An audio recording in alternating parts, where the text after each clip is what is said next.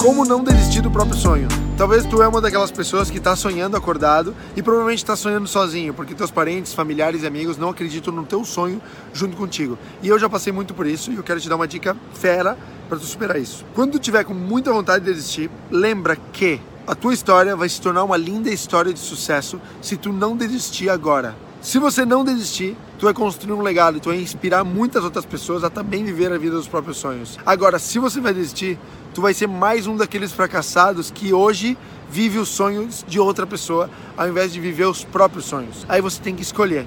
Tu quer ser o fracassado mais um na sociedade que vive o sonho dos outros ou quer ser aquele cara que inspira através da própria história de sucesso? Aí a decisão é contigo. Tamo junto, um abraço.